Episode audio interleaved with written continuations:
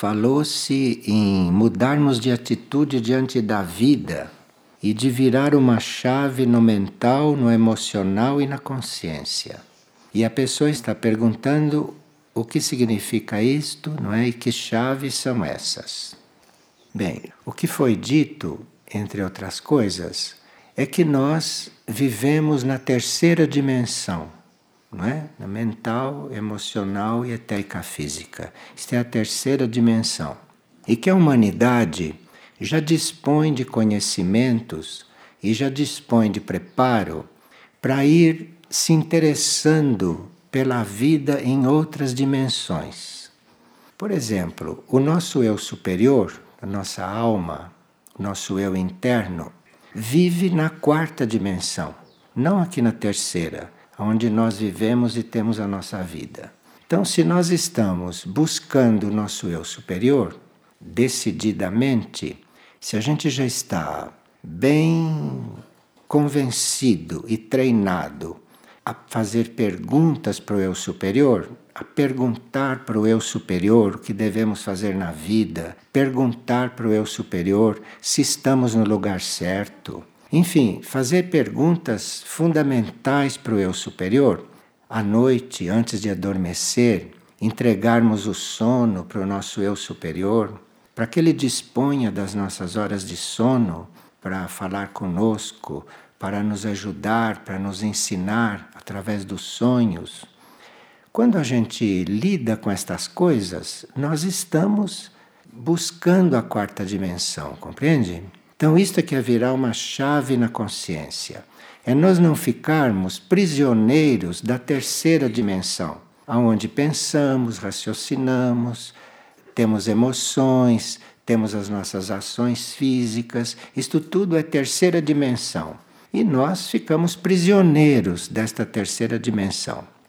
E é quando nós começamos a buscar nossa vida interior, buscar o nosso eu interno, isto significa que nós estamos batendo as portas da quarta dimensão, que é onde estas coisas se passam. E aí há uma resposta da quarta dimensão. Na quarta dimensão vive o nosso eu superior. Na quarta dimensão vivem certas energias que não estão aqui na terceira. Então, a quarta dimensão responde. E aí nossa consciência vai mudando. Nós viramos uma chave na nossa consciência, porque estamos levando em conta a quarta dimensão, que não é esta aqui. Na quarta dimensão também está a nossa intuição, nossa capacidade de intuir. Então, é na quarta dimensão, não é na nossa mente concreta não é nessa mente concreta que nós usamos aqui na terceira dimensão, nesses nossos pensamentos. Isto não é o reino da intuição. O reino da intuição está mais acima. Então, nós teríamos que estar sintonizados com tudo isto, buscando o invisível, buscando o nosso eu interno, amando o desconhecido, porque nós gostamos e amamos as coisas que conhecemos. Mas as coisas que não conhecemos, as coisas das quais não temos notícia, por exemplo, o que é a vida, não? De onde veio a vida? Que tipo de vida eu posso levar? Isto não são problemas da terceira dimensão e que nem nos preocupam, nós nem nos lembramos dessas coisas. Então ficamos nesse mundo material e a nossa consciência não vira uma chave. Nossa consciência deixa de ficar conhecendo muitas coisas do planeta que estão depositadas em núcleos de consciência do planeta, mas que o planeta não pode abrir para nós porque nós não estamos interessados. Então, nós conhecemos essa história do planeta, conhecemos o que se passa no planeta do ponto de vista físico, do ponto de vista da ciência material, do ponto de vista das religiões, que são uma espécie de versão da verdade. Então, nós conhecemos estas coisas. Mas, por exemplo, a verdadeira história do planeta nós desconhecemos completamente. Porque existe aquele Velho Testamento que está todo redigido em uma ordem que não é exatamente cronológica como parece, então nós não temos acesso à história do planeta, nem entendemos aquilo, não entendemos o que aquilo quer dizer. E a história do planeta, como o planeta começou, como nós começamos, de onde nós viemos. Quem aqui sabe de onde veio como humanidade? Quem sabe qual foi a origem desta humanidade? Então, nós não conhecemos a nossa história, não conhecemos a história do planeta, conhecemos nada disto. Vivemos aqui na superfície feito loucos, ou feito policiais, ou feito agricultores, feito ladrões, feito guiadores de carro, feito banqueiros, mas não, não sabemos sequer o que somos, não sabemos o que viemos fazer na Terra, porque não sabemos como surgiu esta humanidade, não sabemos qual foi a história desta humanidade. E nós temos que virar uma chave na nossa consciência, quer dizer, considerar que a vida está nas outras dimensões, principalmente, para que nós possamos sair deste marasmo, sair desta situação de ignorância, com a qual não vamos saber lidar quando o planeta começar a sua transição. De forma que isto não é mais uma coisa que vai acontecer daqui a dois mil anos, não é? que vai acontecer daqui a três mil anos. Isso já está acontecendo e a transição da Terra está aí, na superfície. Então, nós temos que assumir um trabalho interior além de tudo que fazemos na vida. Porque tudo que fazemos na vida só serve para a vida humana aqui na superfície quando serve. Só serve para coisas da terceira dimensão. Mas nós somos completamente desligados de tudo que se passa nas outras dimensões onde temos o nosso ser. Nosso eu interior está na quarta dimensão, nosso corpo de luz está na quinta dimensão, a nossa mônada está numa dimensão monádica, o nosso espírito está numa dimensão monádica. E nós alheios a tudo isto. E nós cuidando da nossa mente humana, cuidando dos problemas mentais, cuidando das emoções, cuidando dos corpos materiais, corpo mental, corpo emocional, corpo etérico físico, a vida no plano físico, ganhar dinheiro, subsistir, cuidar da família, mandar filho na escola, todas estas coisas que são o subsolo da vida, o subsolo da evolução. Então, nós teríamos que realmente virar uma chave. Mas para virar uma chave precisa que a gente se interesse pelo nosso mundo interior, que a gente fique prestando atenção no nosso mundo interior, que a gente pergunte ao nosso mundo interior as coisas e que a gente comece a fazer uma relação com a nossa vida interior. Não há nenhum mistério nestas coisas. Basta querer, basta estar desperto para isto. E estando desperto para isto, é, levar em conta o dia todo que isto que nós vivemos aqui é uma vida aparente. Só isso. Então, quando a gente estiver bem envolvido com o problema daqui, que a gente estiver bem ocupado com o problema daqui, sim, ocupe-se dos problemas daqui, porque nos cabe, estamos encarnados, então temos que nos ocupar. Mas quando você se ocupa de um problema daqui, você se ocupa dizendo isto é um problema de terceira dimensão. Quem sabe se das outras dimensões eu posso receber uma ajuda para resolver este problema aqui. Virar uma chave é isto, é mudar de mudar de ângulo, é mudar de interesses, ou melhor, é ampliar os seus interesses, é considerar a vida nas outras dimensões e não só aqui na terceira, onde temos os nossos sentidos, os nossos sentidos físicos. Somos muito condicionados pelos nossos sentidos, não? Então ouvimos com audição, temos o olfato, temos o tato, temos esses sentidos físicos e a vida se resume nisso. As impressões que temos se resumem nas impressões desses sentidos. E os nossos sentidos internos? O que fazemos dos nossos sentidos internos? Porque cada sentido desse que nós temos consciência de possuir, a nossa vista, por exemplo, qualquer sentido nosso, para cada um deles tem um sentido interno. Então, em vez de nós só vermos com os olhos físicos, nós podemos ao mesmo tempo estar vendo com os olhos internos, que é uma glândula chamada pituitária que está aqui dentro da cabeça. Então, de repente, se nós consideramos que existe esta glândula, que existe esta outra aqui em cima, que precisam funcionar, que precisam trabalhar, que precisam nos ajudar.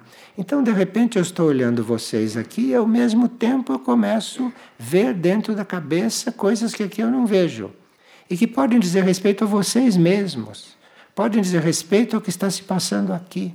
Então, nós temos que considerar a existência dessas outras dimensões para começarmos a tomar conhecimento dos nossos sentidos internos.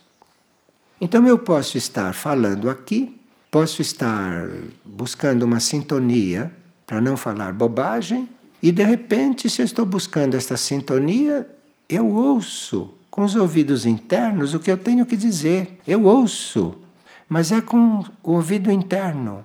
Não é ninguém falando comigo. É esse sentido que se abriu. Essa é a chave que nós temos que virar na nossa consciência. Agora, as pessoas dirão: não, mas eu não estou preparado para isso. Não, não é que você não esteja preparado. Você não está habituado porque você nunca trabalhou isto. Mas a hora que você despertar para isso, a hora que você quiser virar uma chave na sua consciência, esta chave vai virar. Porque desde a época da Atlântida que nós estamos sendo preparados para isto. E agora estamos numa raça mental e estamos muito ocupados com as coisas da mente concreta, mas a mente não é só a mente concreta. A mente não é só esta mente que pensa, que remugina as coisas, que resolve as coisas materialmente, que resolve as coisas com raciocínio. A mente tem outros patamares. A mente não é esta coisa concreta, este tijolo que pensa, que raciocina e que resolve materialmente. A mente tem seu lado abstrato. A mente tem um lado que vê símbolos. E de repente tua mente abstrata te mostra um símbolo. Será que alguém já viu um símbolo? Será que alguém já sonhou com um quadrado? Quadrado é um símbolo. Será que alguém, em vez de sonhar com a sogra que está lá cozinhando e está brigando com o genro, será que em vez de sonhar com estas coisas, a gente pode sonhar com figuras geométricas, por exemplo? Isso chama-se mente abstrata. E claro que se da nossa mente, em vez de sonhar com o que se passou em encarnações anteriores, com o que está fazendo o vizinho, com as suas preocupações cotidianas, em vez de ficar sonhando com essas coisas, que estão todas na mente concreta, ou que estão todas no subconsciente da mente humana, nós podemos sim estar sonhando, vendo em sonhos coisas que são de outras dimensões, de outros planos, de outros mundos. Mas não devem olhar como se isto fosse uma coisa para outras pessoas e não para as pessoas comuns como nós. As pessoas comuns já deviam estar nestas coisas. As pessoas comuns estão muito atrasadas. As pessoas comuns estão completamente ocupadas com uma coisa que não devia mais ocupá-las tanto. Para serem, inclusive, mais bem feitas, para serem feitas com mais intuição, para serem feitas com mais energia espiritual. Se nós estamos fazendo um, uma alimentação, uma comida, nós estamos manipulando aqueles produtos materiais. Mas se nós estamos com esta chave virada, aquele alimento vai ser completamente diferente. Porque nós vamos ali estimular coisas naqueles alimentos que o nosso tato físico mexendo na panela não estimula, não. Precisa passar alguma coisa por esse braço, por essa mão, para quando essa mão estiver segurando a colher, mexer ali e transformar aquele alimento. Mas nós temos que estar virando estas chaves.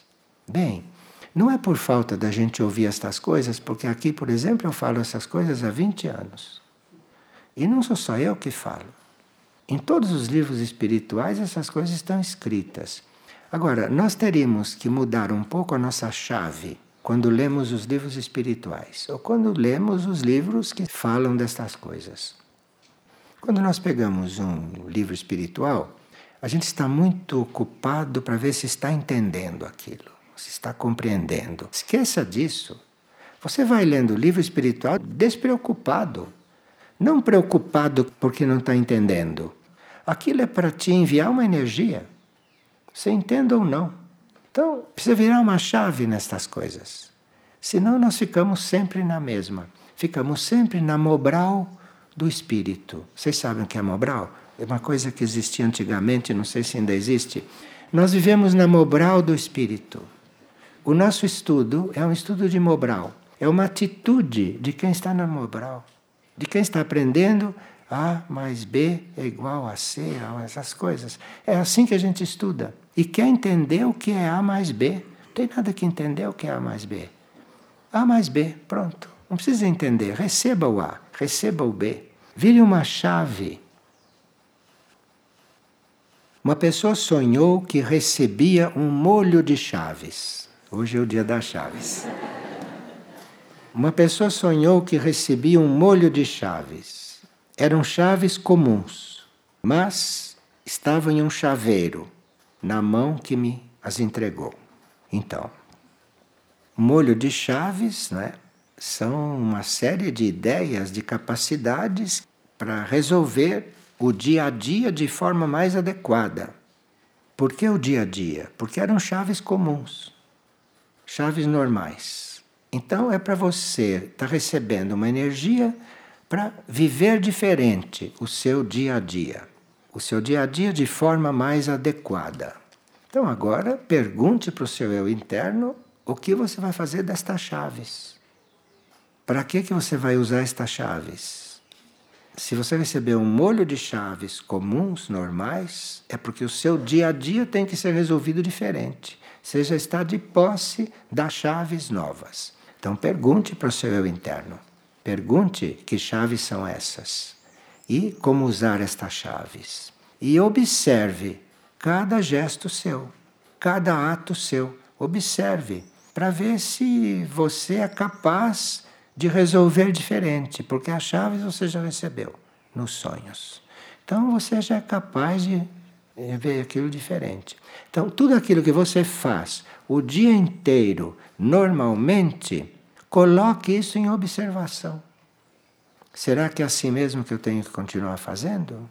Ou eu já estou com a chave para fazer isto diferente? Pergunta. A gente pergunta as coisas. Pergunta para ter resposta. E uma pessoa diz o seguinte: ele gostaria de aprofundar o amor pela oração. Ele pergunta isso porque ele fica muito influenciado por quem está conduzindo a oração, quando faz oração grupal. Então, quando tem alguém muito preciso, muito devoto, muito inteiro, conduzindo a oração grupal, ele faz bem a oração. Mas quando tem um ali que não está muito sintonizado, que está fazendo um pouco assim, por rotina, pro forma, ele não consegue, ele não consegue orar como ora às vezes. Eu não posso estar falando com todos os que conduzem a oração, porque isto varia mesmo de pessoa para pessoa, depende da sintonia da pessoa. Nós que somos os orantes, é que não deveríamos depender de quem está conduzindo a oração, compreende? Seja quem for ali, aquele que está conduzindo, muito bem, aceite com gratidão, mas não é ele que vai fazer a oração por você. Ele pode conduzir muito mal a oração e você orar muito bem. Você não tem que depender dele. Ele está ali cumprindo uma tarefa, ele está ali centralizando algo, uma energia. Se está fazendo bem, ótimo. Se não está fazendo tão bem, faça você no seu modo de orar. Não dependa de ninguém nas suas orações, mesmo nas orações grupais. Não dependa de ninguém.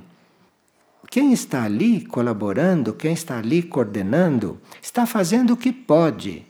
Você faça o que você pode um pouco mais para compensar aquilo que não está acontecendo. Compreende? nós temos que virar uma chave na nossa consciência. Então, se estamos na dependência de alguém e se aquilo falha, é sinal que nós temos que nos arrumar sozinhos e ajudar para que aquela falha seja suprida.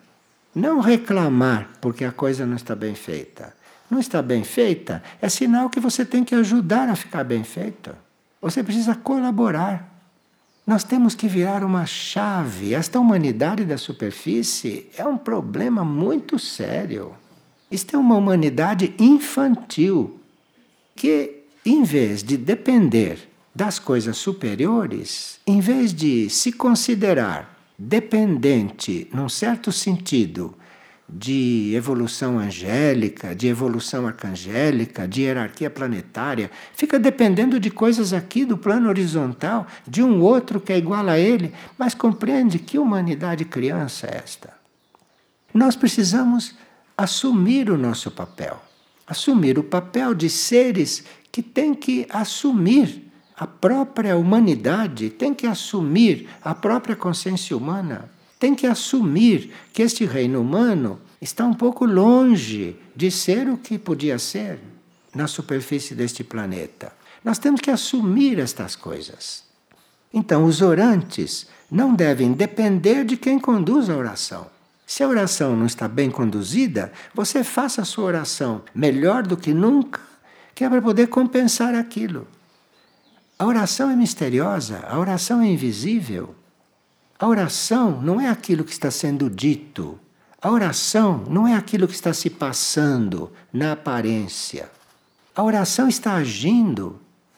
A oração é criativa. A oração é invisível. A oração não são palavras. A oração é a nossa atitude orante também. E a nossa atitude orante faz a oração. A nossa atitude orante leva a oração para um nível de realização que ela pode ajudar muito na crise planetária. Quando nós nos pomos a orar, nós temos que estar ali com devoção. Devoção quer dizer, nós temos que estar ali buscando um nível superior de consciência, de ação, de palavras, de pensamento. Isto é devoção. Eu estou buscando um nível superior de vida, de comportamento, de atitude Agora, se eu estou orando sem devoção alguma, para que serve isso? Não sei para que serve. Serve para a gente se ocupar. Mas a oração com devoção, a oração acompanhada deste empenho, desta vontade, não, de se entrar em outro plano, em outro nível de consciência, isto é uma oração viva. Isto é uma oração que cura. Isto é uma oração que eleva. Isto é uma oração que inspira. É uma oração que resolve. Ou nós estamos perdendo tempo, estamos lendo textos na hora da oração e dali a 10 minutos vamos almoçar. Acabou a oração. É isso que estamos fazendo? Não acredito. Então, é preciso devoção na oração. Devoção é uma energia de sexto raio. É uma energia cósmica, é um raio, o sexto raio, que é muito afim com o primeiro, que é muito afim com a vontade. Tudo isso está na oração.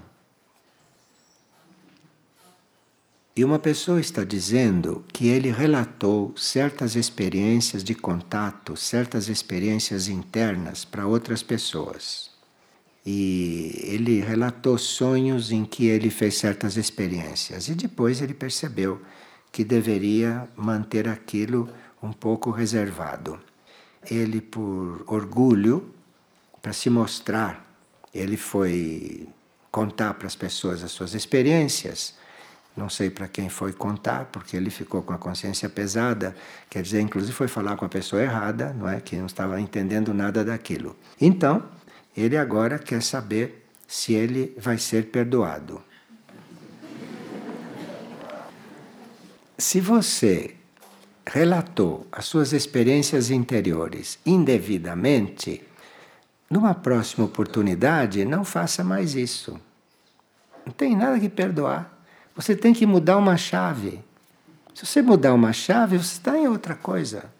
Então, se você relatou sonhos seus, internos, particulares, só para mostrar para as pessoas que você estava sonhando assim, você não faça mais isso. Tem nada de perdoar. Você não faça mais isso, faça outra coisa, faça diferente. E aí você vai ficar bem. E uma pessoa está perguntando se o povo argentino é mais maduro do que o povo brasileiro. Ela pergunta isso porque, em certos aspectos, ele acha que aqui são mais amadurecidos.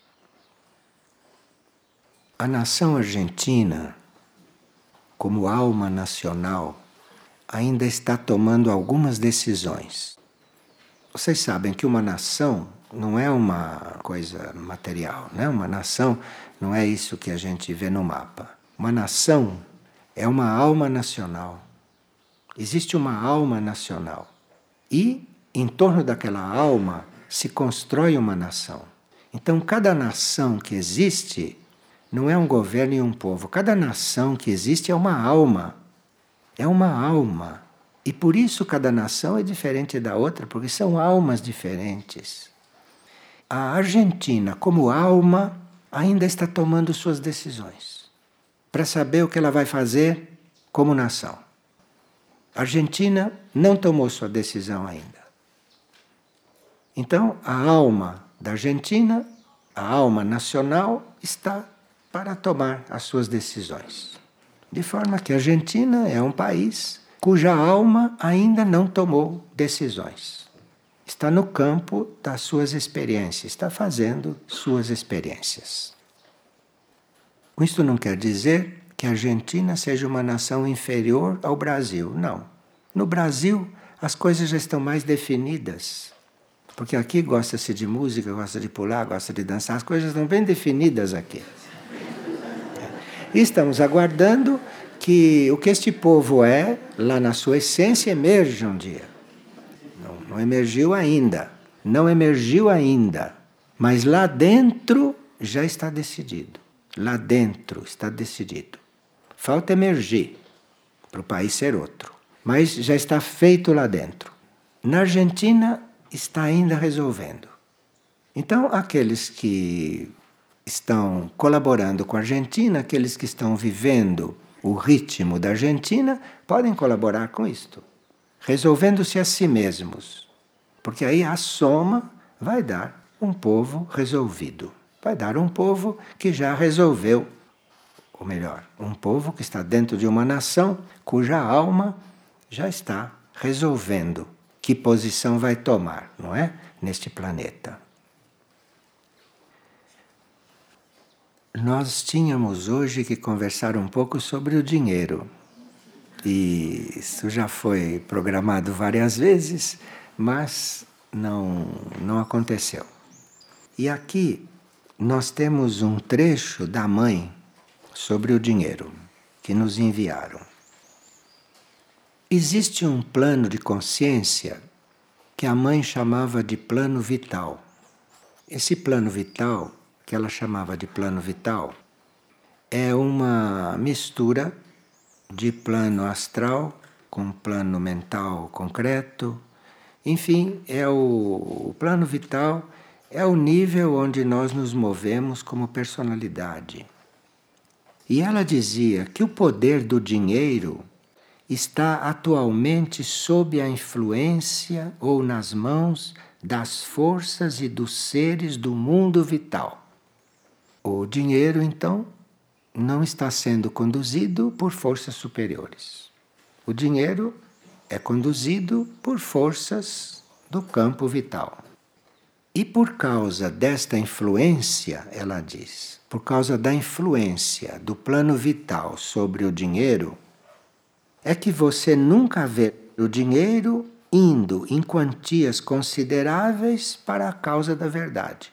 O dinheiro é sempre colocado para reproduzir, é sempre colocado para ganhar.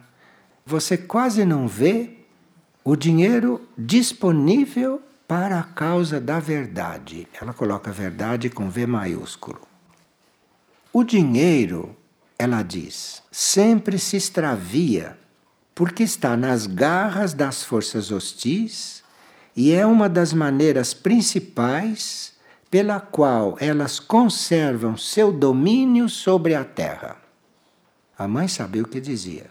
Então, se isso está assim, vamos estar atentos com o dinheiro que passa nas nossas mãos.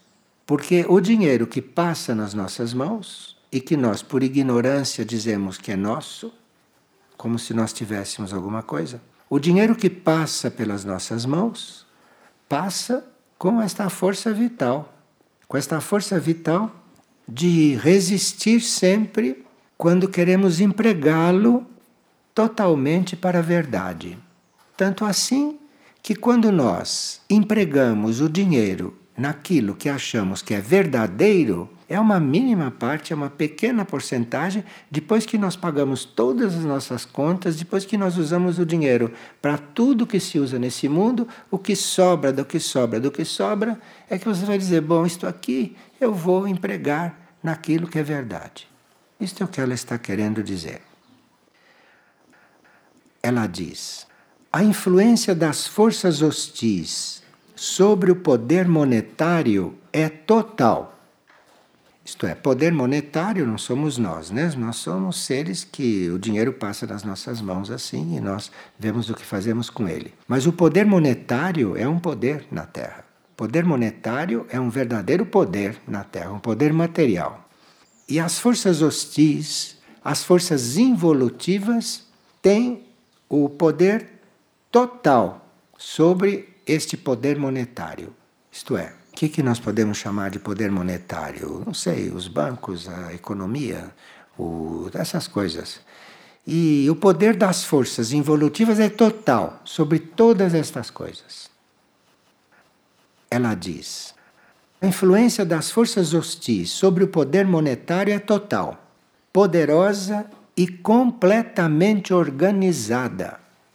Vocês sabem que as pessoas vão se formar em economia e ficam anos se organizando para lidar com a energia monetária. Então, é uma organização perfeita que está atrás disso. Aquilo é totalmente controlado pelas forças hostis, para que o dinheiro se mantenha nessas leis econômicas que são aquelas que as pessoas ficam de cabelos brancos para aprender a desenvolver e para aplicar. Ela diz: todas as vezes que você experimenta arrancar um pouco deste dinheiro de seus atuais detentores, você tem que travar uma batalha feroz. Por exemplo, um centro planetário deve se manifestar na superfície. Para um centro planetário se manifestar na superfície, é preciso também uma grande quantidade de dinheiro, embora se faça muita economia. E aquele dinheiro, para manifestar um centro planetário, não aparece assim de repente, espontaneamente, tudo junto. Uma pessoa chega. Quanto se precisa para esse centro planetário? Precisa de 20 bilhões. Pronto, está aqui 20 bilhões. Pronto. Agora, se você disser precisa de 20 bilhões para invadir um país, aparece. Aparece. 20 bilhões aparece. Precisa de 20 bilhões para fazer uma fábrica de tanques, aparece. Os 20, assim, em cima da mesa. Para construir um centro planetário na superfície. Por favor, mande, mande, aí cada uma manda um pouquinho, compreende? Cada uma daí vai e constrói. É bem diferente, muito diferente. Ela está falando da realidade, está falando de como as coisas estão dentro desse poder. O dinheiro não está na causa da verdade. Mas, se de repente alguns de nós começam a lidar corretamente com o dinheiro, isto pode abrir uma brecha e de repente a humanidade começar a ter desejo de cuidar do dinheiro e de usar o dinheiro corretamente. Isto pode acontecer. Porque ela diz: quando se trata de satisfazer algum desejo que consideramos nossos, gastamos prontamente. Porém, se chamados para partilhar o nosso bem-estar e os nossos benefícios com os outros, então acham difícil separar-se do seu dinheiro. E dão o que sobra, e dão os restos. Mas não, dá o dinheiro não. Porque são as próprias necessidades que são supridas em primeiro lugar. Isso acontece porque tem um poder vital controlando isso. Nós não somos tão independentes assim, compreende? A humanidade é controlada, neste particular, por este poder vital. E por isso só dá o que sobra. O poder vital que controla o dinheiro é como um guardião que conserva sua riqueza num grande cofre, sempre hermeticamente fechado. E esse poder vital que controla o dinheiro vocês já observaram que ele dá a maior parte para aqueles que eles. Quem é a mulher mais rica do mundo? Não é uma que está completamente controlada por essas forças, ela é a mais rica do mundo. É assim a coisa. Qual é o banco mais rico do mundo? É aquele que está completamente controlado por essas forças. Então, as forças concentram o dinheiro em poucas mãos. E a humanidade não percebe em que jogo ela está. E a humanidade não chega a perceber que aquilo devia estar com todos, que aquilo devia estar distribuído. Mas aquilo é controlado por estas forças que canaliza aquilo para aqueles que obedecem, para aqueles que vão financiar indústria de armas, para aqueles que vão, enfim, fazer coisas que não são da nossa alçada. Comumente, os desejos vitais aos quais o dinheiro obedece são conjugados com impulsos sexuais. Vocês já viram, não? Quando alguém se interessa por sexo com uma pessoa, ah, não há dinheiro que chegue. Dá tudo que a outra pessoa. Quer dizer, os impulsos sexuais estão ligados com isso. Completamente ligados. Mas muito frequentemente também ele se submete ao desejo por fama e consideração. Isto é, os que são controlados abrem os cofres quando se trata de satisfazer o impulso sexual. Mas também abrem os cofres quando se trata de comprar a fama, quando se trata de fazer bonito, quando se trata de ser considerado. Então você vê aquela pessoa que detém o dinheiro anuncia para todo mundo que ela vai cuidar de uma comunidade lá na África. Todo mundo fica sabendo que ela quer aparecer. E aí então emprega o dinheiro. Aí o dinheiro vai. Vai para satisfazer coisas sexuais, vai para satisfazer fama, não é? E consideração. Sobra um pouquinho para comida. Parece que a comida é também uma coisa que faz as pessoas abrirem o cofre. Então, se disserem, olha, aqui inventaram buchada de bode. Custa dez vezes mais do que outra comida. Ah, você vai lá e paga e come buchada de bode. Aí abre a bolsa. Abre a bolsa. Aqui tem ovo de codorna. Custa tanto. Tá, pago. A comida também está nisso. A comida leva as pessoas a abrirem a bolsa. A verdade não, não é tanto assim. Tudo que não pertence a esta categoria é questionado rigorosamente, relutantemente admitido. E por fim, se recusa o auxílio. Você vê as migalhas, as esmolas que o governo dá seres menos. É, são esmolas, são coisas, esmolas, pequenas esmolas. E isto rende. Isto rende porque o dinheiro está nessas mãos mesmo. E é assim que os poderes querem que o dinheiro seja usado. Porque se fosse usado de outro jeito, trocaria de mãos. E aquele que maneja o dinheiro sabe muito bem disso. Aquele que maneja o dinheiro sabe que ele não pode trair essas forças que governam o dinheiro.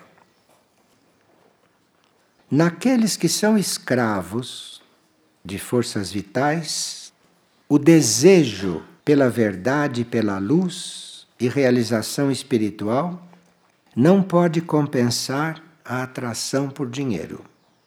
Conseguir de suas mãos, dinheiro para o divino significa expulsar as forças hostis de dentro deles. Você tem que primeiro conquistar o seu vital para depois fazer isto. Então, é um trabalho duro. É um trabalho duro. Para cada um de nós ter o dinheiro como uma prioridade para o trabalho da verdade, nós precisamos nos trabalhar muito, porque naturalmente não vai não. Homens que estão sob a influência de criaturas vitais podem substituir uma vida fácil, rejeitar divertimentos e tornar-se ascéticos. E, contudo, permanecer então egoístas como antes. Então, nós podemos sim, a uma certa altura, dispor melhor o nosso dinheiro. Mas se não houver uma profunda transformação interior, isso é passageiro e o dinheiro continua nos controlando. O dinheiro continua nos controlando e o dinheiro continua nos dizendo onde é que ele deve ser empregado. Isto é, a nossa consciência não está em primeiro lugar. É o controle que é exercido sobre o dinheiro, é isto que determina o uso que fazemos do dinheiro. Aqui precisa refletir sobre isto, porque nós estamos completamente habituados a usar o dinheiro como todo mundo usa. Isto é, a sermos usados pelo dinheiro. Usados pelo dinheiro. Porque nós, com o dinheiro passando por nós, nós somos usados por ele. E às vezes, até antes dele chegar, já sabemos onde tem que ser colocado antes de vermos aonde ele é realmente mais necessário e aonde realmente ele está em função da verdade ou ele está em função da vida normal e comum que se vive por aí.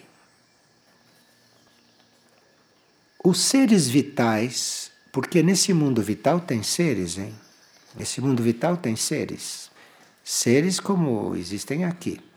Seres desencarnados, seres que vivem lá naquele mundo.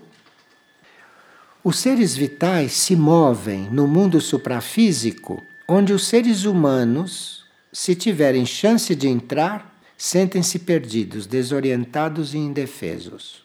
Vocês já ouviram falar que quando vocês desencarnam, ou quando vocês desencarnarem, vocês vão parar no plano astral, né?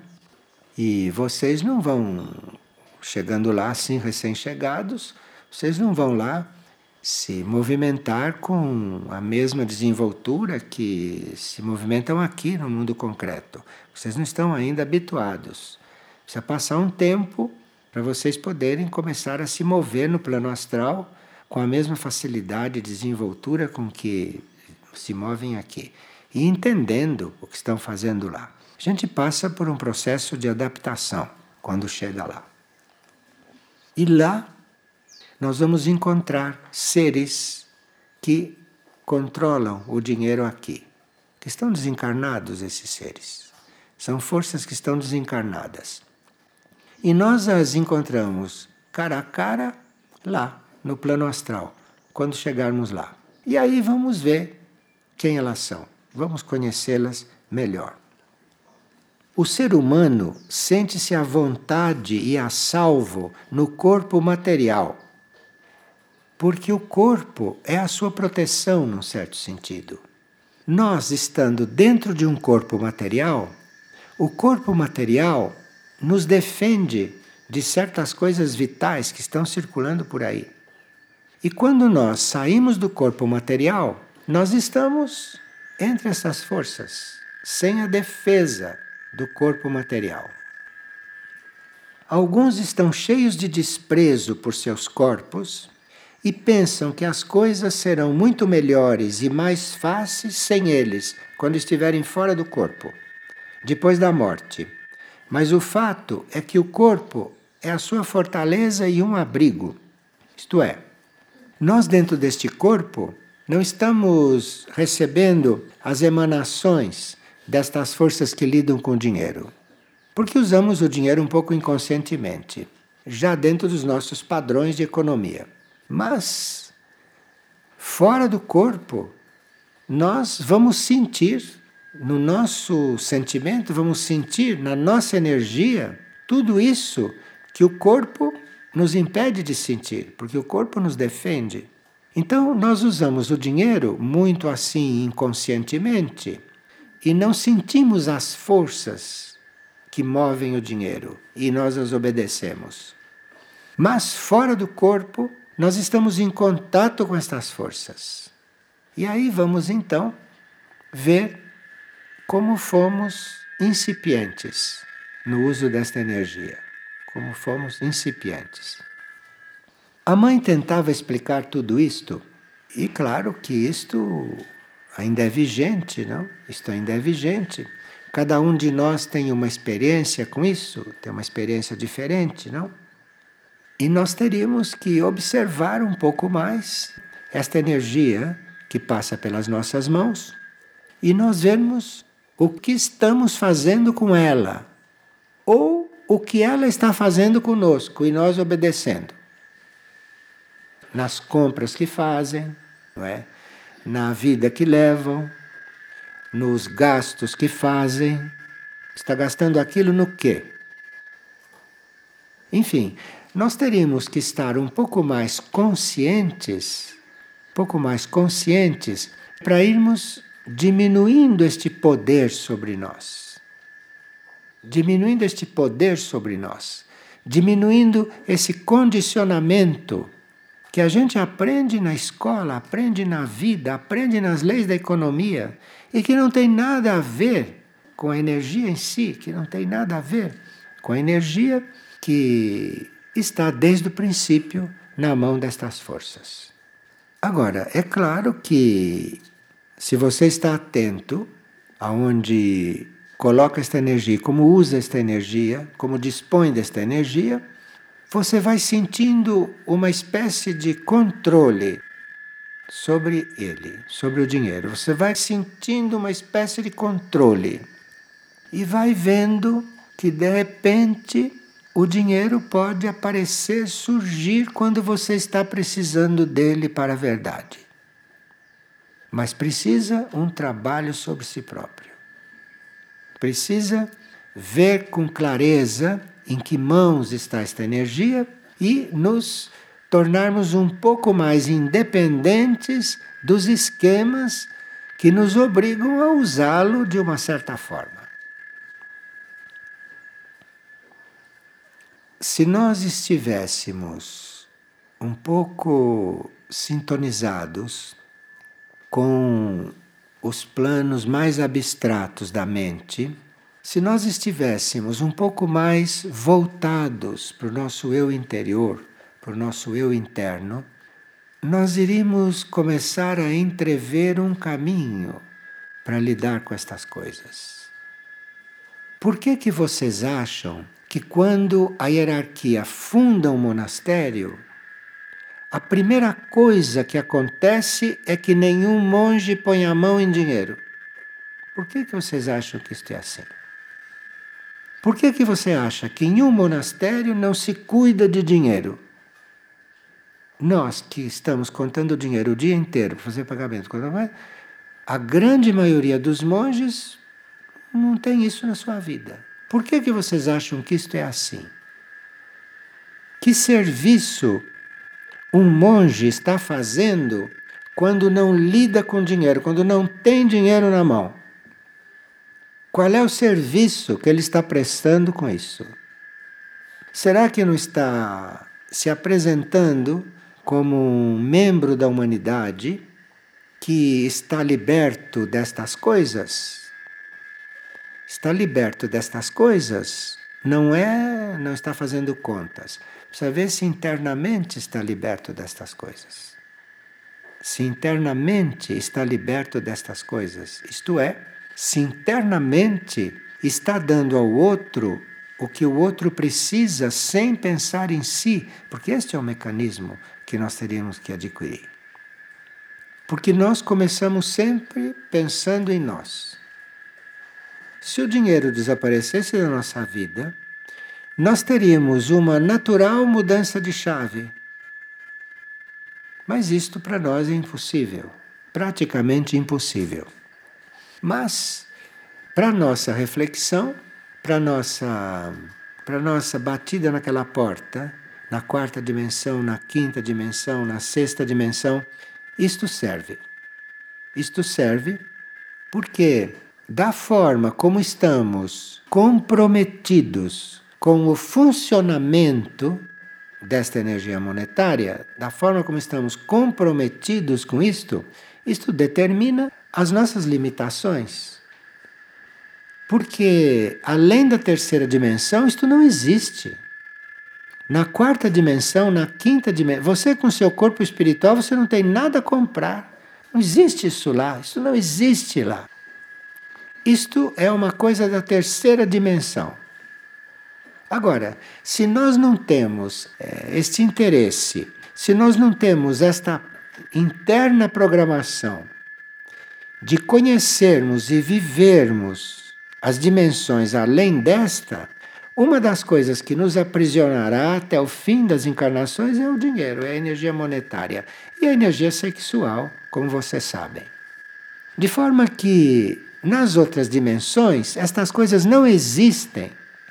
E nós estamos totalmente limitados, estamos totalmente prisioneiros desses esquemas porque nos mantemos na terceira dimensão.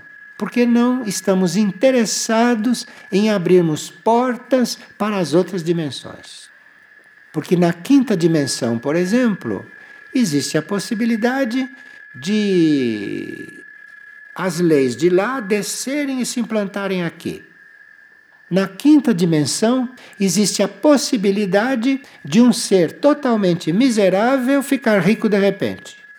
Na quinta dimensão, é só a lei descer para cá, pronto, aconteceu. Mas nós nos mantemos nos mantemos religiosamente encarcerados na terceira dimensão na mente humana, na emoção humana, no plano astral e nas nossas atividades físicas, nas nossas atividades externas. Sem nem colocarmos as nossas atividades externas em questão.